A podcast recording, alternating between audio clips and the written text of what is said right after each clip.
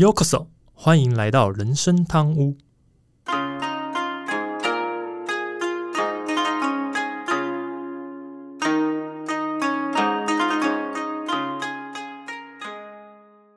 话说今天录音的时候是二月十七，最近有一部很想看的电影终于上映了，就是那个《蚁人三》，嗯，终于上映了，对啊，漫威电影。然后呢，漫那应该是漫威宇宙的第三阶段吧？没有，第三阶段已经结束了，这应该是第五阶段的吧？这应该叫第五阶段的第一部电影。对，第四阶段就是什么什么呃，《奇异博士二》，然后上汽那些，还有影集什么洛基，那个叫做第四阶段。嘿，对，现在是叫第五阶段第一部啊，当然还黑豹二啊，对，黑豹二也算属于上一阶段的。然后出现了新的敌人，然后终于，重点是因为明明天我请假，所以我可以去看电影了，耶，超开心，真开心，真开心，对啊，真爽啊！然后最近，耶，不知道，反正觉得很多烦心的事情，不过呃，入人生汤屋就是有这种感觉，就是要把这些烦心的事情抛在脑后，对啊，对啊，好好的来想一下怎么让自己过得快乐，所以呢，我们还是要来录。一些让大家觉得有趣，然后喜欢的话题，然后来带给大家欢乐，这样子。这几集都会聊一些比较不一样的啦。那接下来也会给大家不一样的感受。那希望听众们就会喜欢我们后面的话题。那今天我今天写完稿子给阿忠，阿忠还立刻回我说：“还要聊这么时事？”对啊，就在聊，不然嘞。对啊，那但不是这一集，是下一集。下一集的主题就阿阿忠会觉得啊，这么时事也要聊。我要回答说：“干嘛会怕？”我怕我下地狱，没有，没关系，车票都帮你买好了。对啊，对啊，对，听众可以期待下一集，我觉得是一个还蛮最近话题还蛮热门的，那也可以让大家蹭个过瘾这样子。对啊，好，那我们就开始今天主题啊。大家好，我是 Andy，我是阿忠呀。Friday，Friday 啦，对不对？又到了 Friday，诶，听众会不会以为我很嗨？嗯。其实我本来就是遇到休假情绪会比较不一样的人呐，因为毕竟工作的期间跟时间的那段时间，我会其实会比较紧绷跟严肃。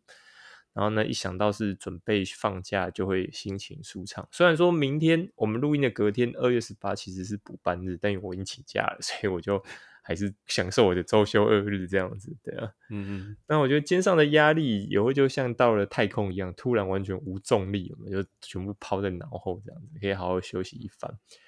虽然说有时候休假还是有一些活动安排，比如说小朋友的，或是啊答应的这个太太要去的一些活动，不过最少这些活动跟平常上班的那个心情跟压力就是不同，所以心情上就会变得比较不一样。嗯嗯，听得出来啊，那录人生汤屋的时候就是特别有精神啊，感觉就是一部就是哦，我老子要开始爽的那种感觉。哎，我其实刚睡醒而已啊。然后，所以从现在开始要要开始通宵了，有意思哦。对啊，对啊，happy 啊。那不过这样礼拜五真的多数人都一样啦，有的人可能还不到周六。啊，光是周五啊，那个心思都已经进入那种无重力状态啦，整个又飘飘然了，心已经不知道飞到哪里去了，可以说是身在公司心在玩的那种状态啊。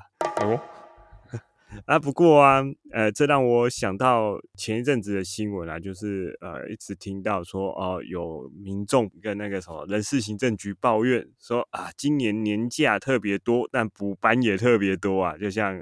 录音这当下，隔天可能还是要上班。虽然知道啊，这是政府的好意啊，就是希望大家放长假啊，能够出去玩，促进经济呀。但是只要一想到礼拜五，还想到哦啊，隔天礼拜六还要补上班，那一周就真的是诶高兴不起来啊，心情也是很不一样啊。这个我记得有一年，反正也是类似这样状况，就是在哪个地方，往往在聊这件事情。嗯。然后是一个旁人、路人、第三者听到类似这样的对话，冷冷回了一句：“送你弄送啊，起码叫你熊班的白耶，我还熊班的呢。”对啊，然后我就听完就说：“对啊，其实要么这样，你就干脆不要开心嘛，对不对？可可是其实大部分人放年假的时候都很开心啊，啊，放完了，现在要回去上班，大家就开始有抱怨，就觉得 那你就干脆对不对？何必呢？不过我真的觉得这个是怎么做都会有意见的，因为有的人会觉得啊，你看你这样休一天对我也没意义啊。对有些人来讲，就是休那么多，我回上班礼拜六变得要多一天上班也很痛苦。其实说真的，怎么做都没办法，都会有人有意见啊。对啊，要要不然你就跟选修课一样嘛，你自己选。对啊，让员工自己选。可是说实在话。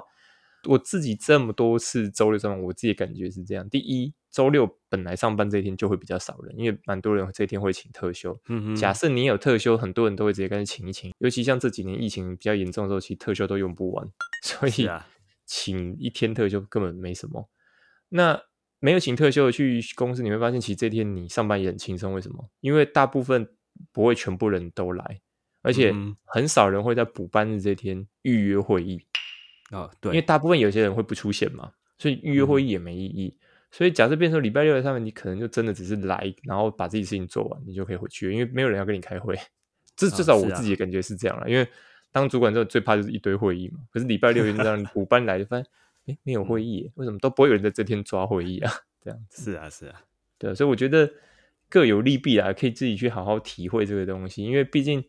如果他是用在礼拜一到礼拜五，你就会发现你可能被塞会议、被安排什么事情。可礼拜六相对就是比较不会有这些有的没有的事情，你就真的只是一天很单纯自己自身的一个工作日这样子，我觉得还不错的一个状况，对吧？尤其我最近还蛮喜欢，只要要写很重要的东西或是很苦恼的东西，我就躲到会议室去，就一个人在会议室里面工作，就哎把事情快速弄，再出来。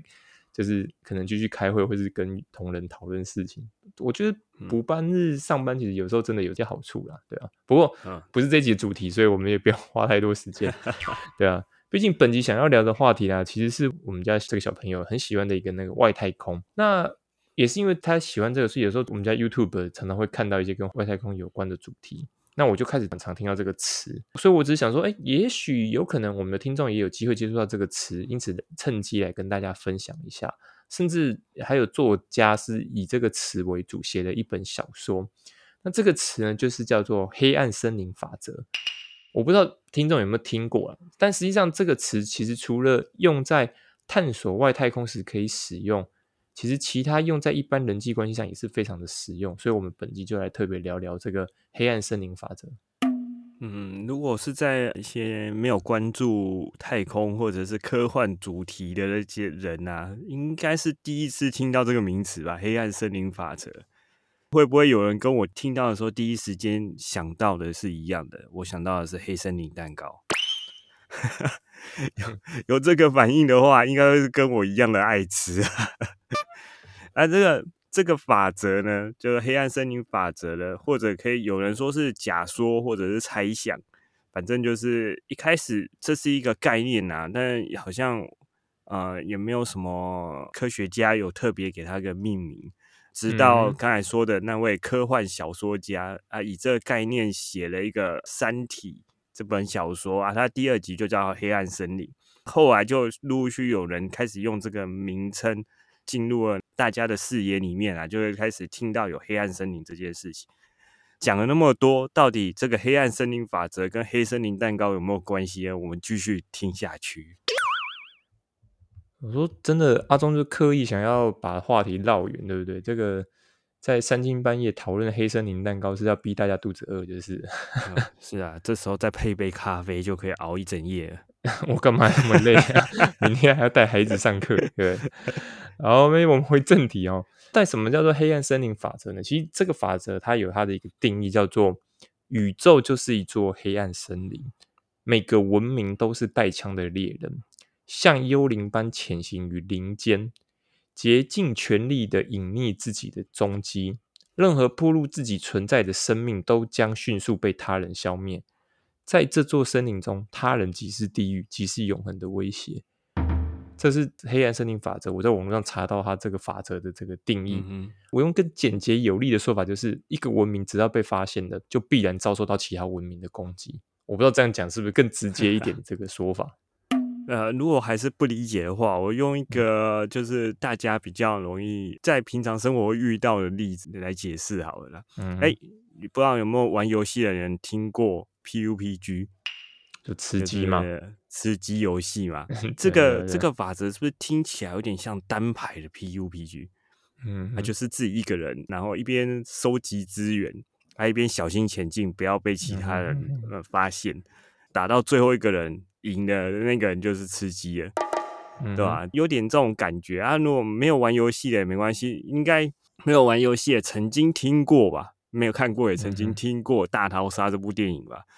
就一群学生都为了自己在一个岛上，为了自己存活在思考。啊，就算是同学间也会进行互相的杀戮，这种情况也大概是黑暗森林法则想要讲的。那扩大来套用到那个整个宇宙来看啊，你可以当成是这个宇宙大逃杀或者是宇宙吃鸡的想法来看。其实地球在面对其他文明的时候啊，有可能会变成像是星际战争这种情况，而这个假说就是建立在这种。一个文明会攻击另外一个文明的这个想法之下去衍生出来的，可能听众想说，哎，为什么一定要先假设大家会攻击？因为其实这个假说或者说这个法则，其实在太空界非常有名。我这样解释给听众了解哈。假设我们无法在这个一窥究竟的宇宙里，因为说真的，宇宙很大。如果大家对宇宙的概念可以再多一步了解，就是。其实像我们现在身处的这个宇宙，其实它还在持续膨胀当中，嗯，也就是说它的范围还在扩大。所以以地球这个星球上面所在人类所谓的地球人，我们要探索整个宇宙，以我们现在的科技发展是做不到的，嗯哼。所以也就是说，其实宇宙很大，我们是无法了解整个宇宙的一个样貌。所以有人有办法直接告知大家说，哎。所以宇宙其实是没有其他的人类，没有其他的文明，有可能吗？应该是没有人有办法这样讲，因为大家都不能探索完整个宇宙嘛，所以应该是没有人能去讲出这句话。那也就是说，换一个方式讲，如果地球不是唯一的星球，就是有人类的星球，或者说有文明的星球，那我们可以假设，在这个宇宙里面，应该有很多星球都有所谓的文明。假设我们用比较呃怎么讲算乐观吗？好吧，我们用乐观点想法，就是可能对方可能实力跟我们差不多吧，或者他的文明发展可能跟我差不多，这种可能存在。但是毕竟宇宙到现在其实已经好几百亿年的这个生命来看的话，我们应该要更去思考是可能有比我们更高的文明存在，也就是说，应该有所谓更高文明的人类，其实已经存在在这个宇宙里面了。那在这样状况下。在我们双方没有交流的情况之下，当然可能包含说，因为语言也不通，或是说我们对对方也没有交流嘛，就是没有沟通。在这种状况下，两方应该是比较难用亲切的态度或观点去评估对方是一个善意的存在。这样讲，如果还是有人不懂，就说一般来讲，我们人类去遇到另外一个人，不管他是什么样的性别，或者是他什么样的一个职业或什么，我们都先不管。如果单看你自己跟他觉得说，哎。我跟他好像在外形上，比如说可能身材上或什么差不多，然后呢，呃，能力上好像也可能也蛮接近的一个情况下，在这种状况下，如果你们没办法用沟通，我相信通常我们对另外一方是不会太友善的，除非对方先对你很友善啊，比如对方先对你笑了一下之类的。可是如果对方如果假设也是摆一张臭脸的 情况下，通常我们也是应该会用臭脸回应的机会比较高，嗯，那尤其如果假设今天对方不是跟你差不多，甚至是比你更，比如说跟你更壮，或是比如说身上满身刺青的这样人，他在你面前的时候，一样是带着比较凶狠的表现的时候，说实在话，我们都很难用比较乐观的态度去认为说啊，对方是一个善意的存在，对方是一个可能会对我们还不错，或对我们好的一个人，通常是比较难的。所以相同的立场。我们的存在对对方也是一样的。假设我们的文明或者我我们的实力跟对方差不多，对方应该也不会把我们认为是多善意的存在。假设我们的能力比对方更强的时候，我相信对方也不会是这样认为。所以，这个法则的概念就是说，在大家都没有办法以善意判断对方的时候，其实很容易变成什么？变成敌意，因为不能善意嘛。你说那不善意可以不理他？诶，通常已经知道的，你就比较很难说完全无视他。尤其当你就是认为他对你有点威胁的时候，通常他会变成敌意。那他就会回到刚刚阿忠讲的那个状况，比如说大逃杀也好，或者是 PUPG 也好，甚至一开始我讲那个法则概念，大家就会都变成猎人，而且是带枪的猎人。为什么？大家都想要保护自己。其实它这个点其实是保护自己，不一定是侵略，它是保护自己。可是大家却都是带枪的猎人，表示什么？试着想办法用枪。当然，因为可能人对人类来讲，枪已经是属于一个最具备杀伤力的一个武器。嗯他的正面意思是像是大家是带枪猎人，大家都想要可以把对方一击毙命的概念。嗯。对吧？人之所以恐惧，是因为无知或未知，因为你不知道对方的意图到底是什么。对，所以你就会先采取防御的态势，就是哦，我先保护自己的那种状态，这样才可以避免受到对方的攻击啊。这件事情啊，其实之前有一个天才，就是已故的那个物理学家霍金。他也有一样的疑虑啊。其实霍金在世的时候，他经常表达说，他不建议人类去探索外星世界，或者是向外星世界发送任何的电波之类的想法。关键在于啊，他认为说啊，我们的文明，我们向宇宙啊发送那些电波，让一些更高级的文明铺露地球的存在。这时候我们又没办法确认，哎，那些更高文明会不会因为地球可能有他们要的资源或者是什么之类的？这时候没办法确认他们的意图，可能会对地球带来那种哎没办法预测的那种后果。其实会有这种顾虑是很正常的，因为我们先不要看宇宙，我们推回人类的历史来看好了。其实人类的历史也曾经发生过类似的事情啊。像是当初大航海时代的时候，哥伦布发现新大陆嘛，他们发现地球的边缘不是悬崖，他们发现了一个新的大陆，而且等于是跟呃我们人类去探索未知的宇宙，发现了一颗新的星球的意思是一样的。嗯哼，对啊，那那时候哥伦布带去可以说是那个时代最高科技啊。对于当地的土著来说啊，这些外星呃，这些欧洲人就是认知外的生物，因为他们可能不是，可能是根本没看过这种人类。其实历史告诉我们，最后的结果好像也不是什么和平共存啊，大家携手创造更好的世界，而是这些西方人、欧洲人对新大陆的这些土著们。带来的却是那种杀戮跟掠夺当地的资源啊，造成当时的一些文明的消逝。所以啊，现在的人会有这种想法，真的是无可厚非啊。我觉得，当然就衍生出像我们刚才讲的黑暗森林法则的这种猜想或假说出来啊。嗯，呃，这边可以让听众知道两个事情。第一个是，可能有些听众听过马丘比丘吧。嗯哼，就是当年印加帝国一个很有名的这个一个遗迹。印加帝国之所以为什么灭亡，其中有一个理由，就是因为当时西班牙人，西班牙人，我如果没记错，他们接触的是西班牙人。是，其实那时候一开始印加帝国的人是对西班牙人是怎么讲，礼遇有加，在他们的传说里面，乘风而来又是白皮肤、金头发的人，对他们就是有点像是神的概念。是。当然，这个乘风而来的这个风，其实就是呃，他们搭船嘛。这个时候船当然是靠风啊什么，所以他们就认为这样是神。可是西班牙人对于这些土著、这些印加帝国人来讲，他们看到可不是人，他们看到的是黄金。嗯，因为那时候其实印加帝国他们很常会用黄金这个东西来打造他们自己首饰或什么之类的。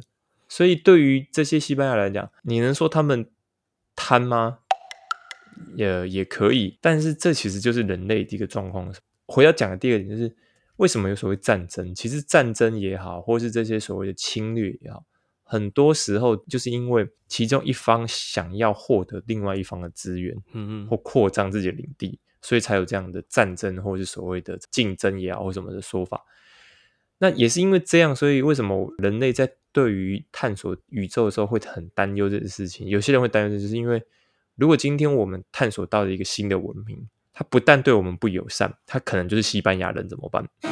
是啊，对啊，他觉得哦，地球上面有这么多矿石呢，甚至哇，这么多的什么资源哇，他就来了，然后他就把你榨干。嗯，对啊，所以当然在这个考量下，很多人就想说啊，是不是应该不要太过的去暴露我们自己在这个宇宙里面的位置。不过呢，要跟大家讲一个，可能这次是已经有点来不及，是因为我如果没记错，美国在很多年前发射过一台叫做探险者还是探险家号，我已经忘了。嗯嗯，反正就是一艘会一直往外飞的一艘太空船，它是不会停下来的，因为已经控制不了了，它也不会 控制的，它就是往外飞。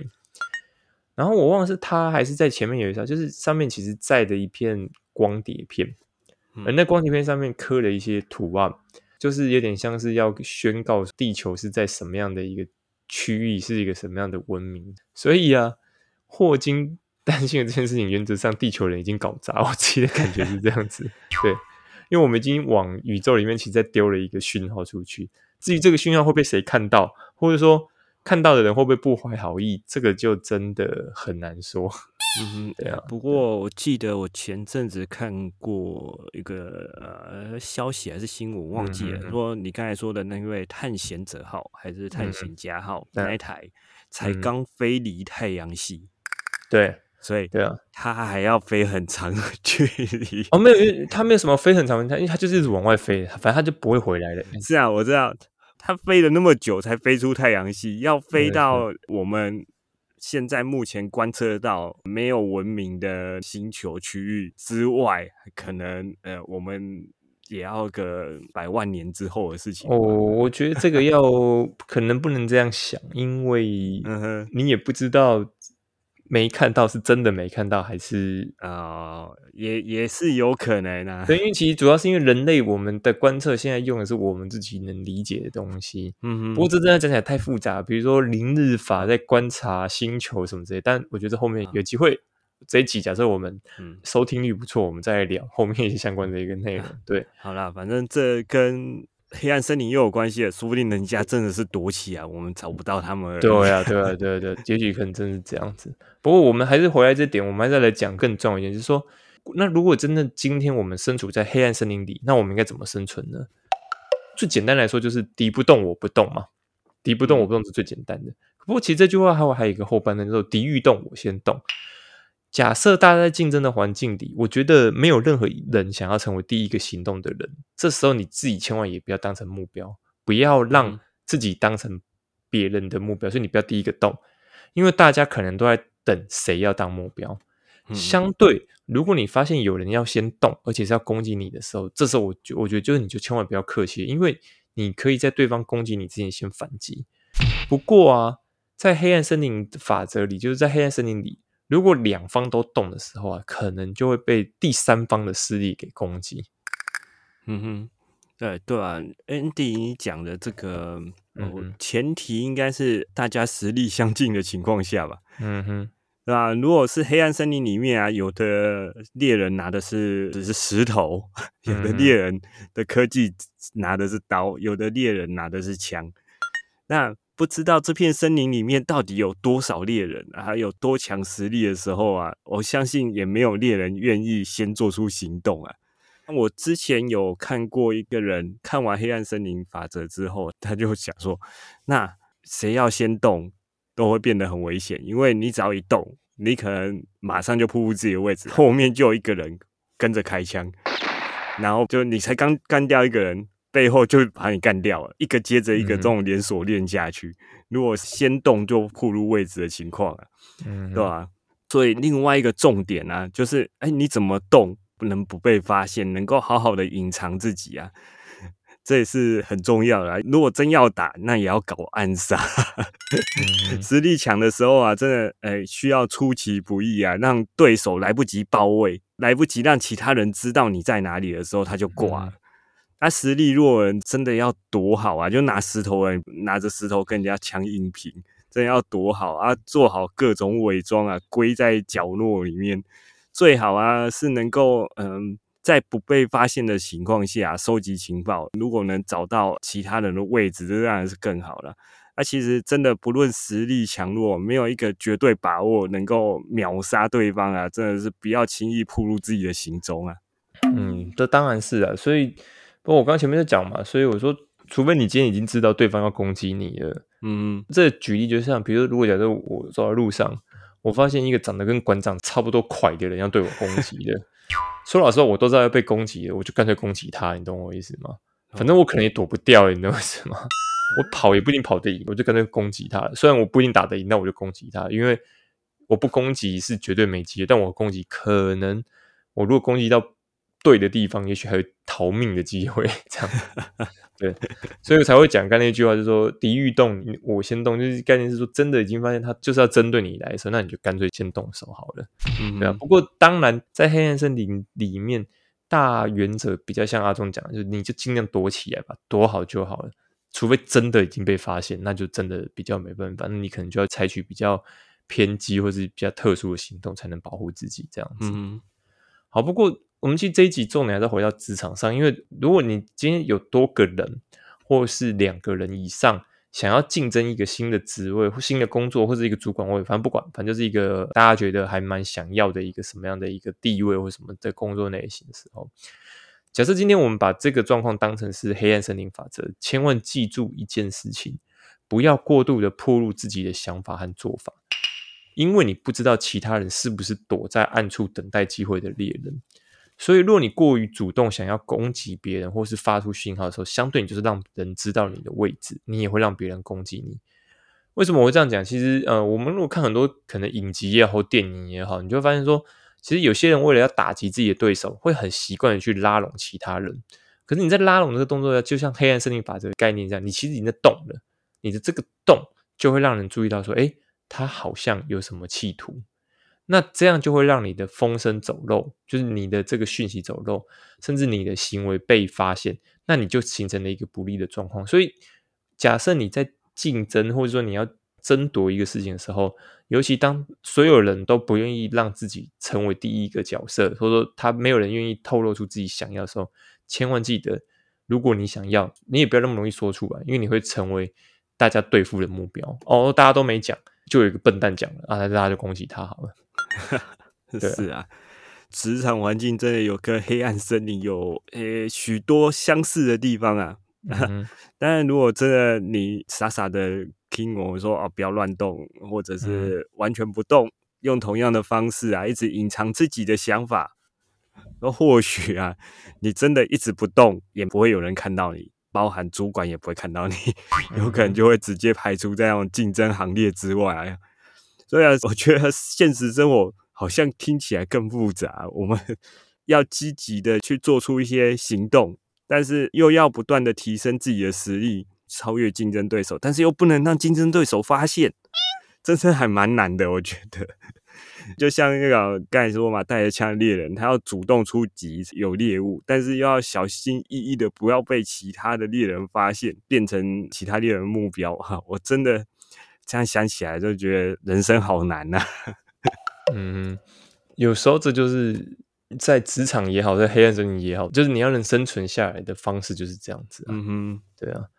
好，不过没因为这一集其实关键还是要讲什么叫黑暗森林法则，所以我们还是回到重点。刚刚职场部分其实让大家知道说，其实职场有时候就是相同的状况，所以。要特别注意自己的一个行动了。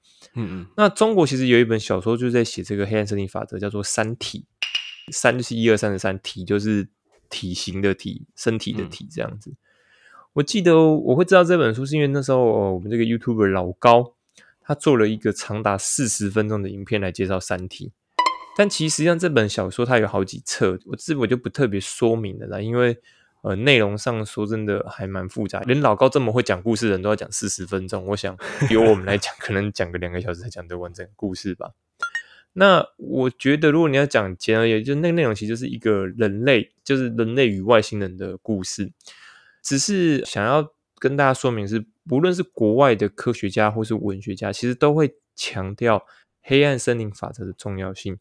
主要还是说，如果你已经身处在这样的环境，却不知道该应该怎么保护自己，通常第一个被牺牲的就是你本人。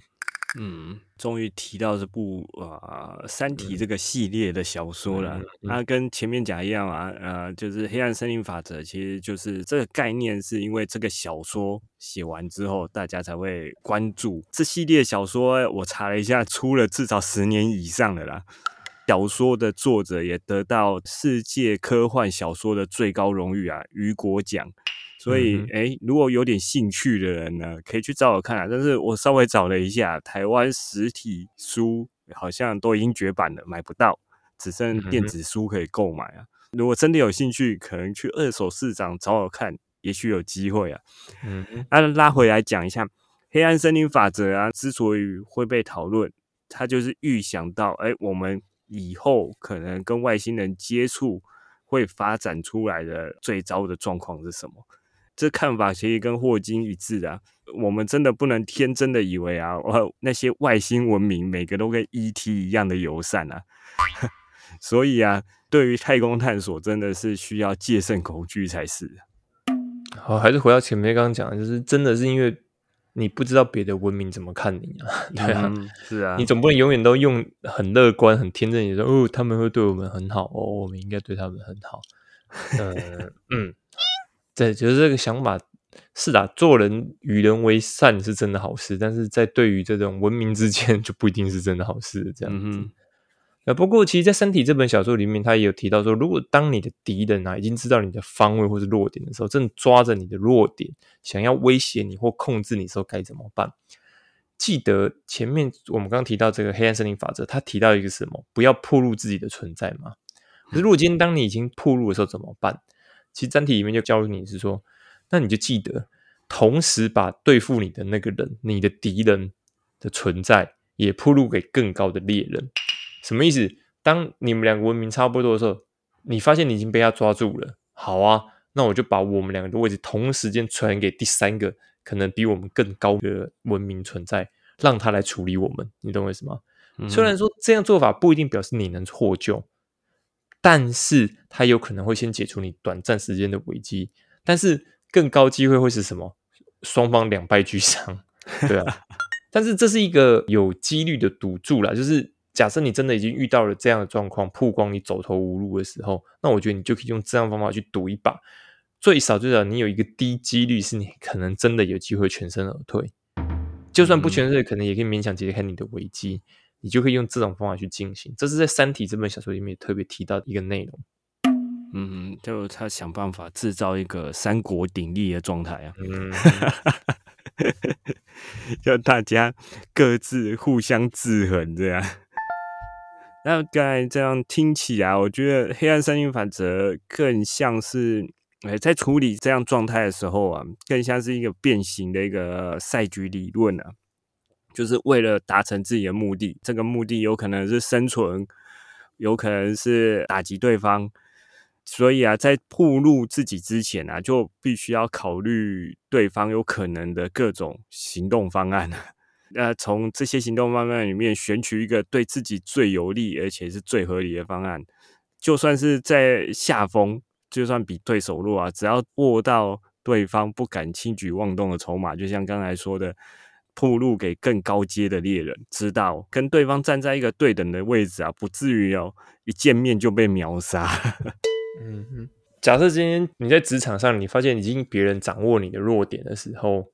你真的想了很久，你发现我挣脱不了，就是说弱点我那更简单，就是你把对方的弱点也铺露出来，你去收集对方的弱点嘛，就把两个人的弱点都铺露出来嘛。假设他的弱点破绽比较大，有可能就是一点点机会，就是哎，是他被救责，你才逃过这一劫。对，可能有其他呃程咬金杀出来，对对对对对，这是有可能的啦。但是这个就是一个很低几率，因为很有可能是两个一起死，这个机会很高的。对，只是说假设真的遇到状况，你可以有一个类似这样的方法去进行。嗯，好了，不过其实我也是最近比较常听到黑暗森林法则，但也可能也跟看老高的影片有关。所以我就想到，其实也许听众也听过，但是不知道这个法则的意义是什么，需要注意的是什么。因此，我就开始去收集一些资料来简略的跟大家介绍。或许听众会认为说，那这不是太空或是宇宙才用得到的吗？但实际上，其实在人际关系里面，有时也会像是黑暗森林法则，尤其在职场啊，或是一个环境，一个有利害关系的环境，比如说每个人都有互相利害关系的时候，所以考场。可能也是 一个 有利害关系的部分，嗯哼，对，所以你就特别要注意你自己的存在跟作为，尤其是隐藏自己的弱点，甚至讲就不要太高调，不要让大家就是注意到说，哎，这个人好高调，大家都来攻击他，这样子其实相对你是觉得最不利的。那介绍这个黑暗森林法，其实也是希望帮助大家在职场上可以更无往不利。嗯，是啊。今天是吧，算是认识到一个啦，不是黑森林的新名词啊。黑暗森林法则啊，它的确不单单只用在太空领域啊，就我们刚才讲的啊，它可以用在职场啊，或者是其他方面。啊，其实我觉得悲观一点来看啊，你也可以把整个社会当成就是一个黑暗森林啊，让每个人之间都存在竞争关系啊，只差在，哎，这个竞争关系不会取人性命啊。取走了可能是对方的资源啊、职位啊、工作啊，或者是心仪的对象啊，这就是每个人都是猎人的意思。嗯如果在做事之前呢，没有经过一些思考，就出头跑出来很高调，就很容易变成送头的的人呐。嗯，这让我想到很久之前的军教片。哎，这个年纪可能会有点有哦，像报告班长那种军教片啊，有说过一句话叫做“不打勤不打懒啊，专打不长眼”。这种不长眼的这些人啊，如同黑暗森林里面裸奔的猎人呢。那这时候大家不打你打谁？啊，内功丢不丢啊？其实这真的是一个为什么会特别讲这个，就是因为很多人会觉得，尤其在职场上的竞争啊，很多人会有一种就是哎。我一定要想办法增加我自己的实力，那我要拉拢其他人，但往往都忘了，其实这个时候你就是在铺入你自己的心中。嗯，对啊，尤其有些人，我自己在职场看多，有些人真的是，当他想要争夺一个位置的时候，他就会开始去攻击别人，甚至会有一种人是他会自暴自弃，说啊，我就是想要这个位置啊，老板都没看到我的好，就会到处一直讲这种话。说老实话，你这样其实都是在黑暗森林里面铺入你自己的心中。为什么？也许你旁边那个人也想要这个位置啊？你怎么知道他会不会说老板？他都说你坏话，说你都不让他升，突然来一个背刺。对啊，对啊，对啊！你怎么知道那个人不是？是啊。所以很多人常常会忘了自己在黑暗森林里面。其实黑暗森林里面，你最重要就是暗藏好你自己的想法，不要让自己太会成为一个高调的角色。但这边这边当然也像阿忠刚讲。不要高调，并不叫你不要做事，或者说哦，我把自己低调到完全没有存在感，那那样不行。对，而是说该适时表现，你还是要适时表现。但是在竞争这件上面的时候，千万不要常常成为第一个出头的人。嗯哼，尤其是那种别人会攻击你的状况，那真的是有会有点蠢。说老实话，那如果你听过这一集《人生汤屋》讲黑暗森林法则，你还照这样做，那我只能说你可以再听十遍，真的。对啊，在职场里面啊，我觉得高调当然需要高调，你不能一直隐藏自己。但你的高调是要给你的主管或者是对你有帮助的人看到，而不是给你的竞争对手看到。对啊，以免他知道了你的状况。就像常常会听到有些人，就是他可能对别人有一个计划，想要做，比如说哦，我想要惩罚他，或者我想要怎么样对付他。结果呢？到处一直在跟他说：“我要这样对付他，我要这样对付他，我想要这样对付他。”甚至直接跟对方说：“你等着瞧，我一定会这样对付你。” 对，你光是这样讲，其实对方就有一个防备之心，你懂我意思吗？对啊，因为你在黑暗森林里面，你很直接暴露出你自己的想法了。你甚至告诉说：“我准备要开枪喽！”我对你开枪了，那对方自然就先回击你了，对不对？对方会说：“在你搞我之前，我先搞死你。”是啊，对啊。所以我觉得很多人要特别注意，是在这种情况下，其实你真的一定要隐藏好你的想法跟计划，不要让别人太轻易知道说：“哦，原来你有这个看法或者你这个念头。”那你就可能会成为被攻击的目标。是。对啊，那当然，如果听众对于这个东西还有兴趣的话，我觉得你们都欢迎来留言啊，那可以让我们知道你对于听到这个部分有什么帮助，或者说你还有什么觉得对职场上对你们有帮助，我觉得都可以欢迎来留言，那我们再整理对你资料来跟大家介绍。这样，好，今天节目差不多这边，让我是 Andy，我是阿忠。如果你还有任何想要跟我们分享或讨论，都欢迎透过主页资讯里面回归网站链接，信箱粉丝 IG 私信留言给我们哦。因为目前开放小赞助听众，也说喜欢我们节目，喜欢能赞助人生汤路当 Andy 阿忠都跟留言指导有。如果使用 Apple 的听众，请你不吝给我们评价，让我们给他得到鼓励。好的，我们下次见，拜拜，拜拜。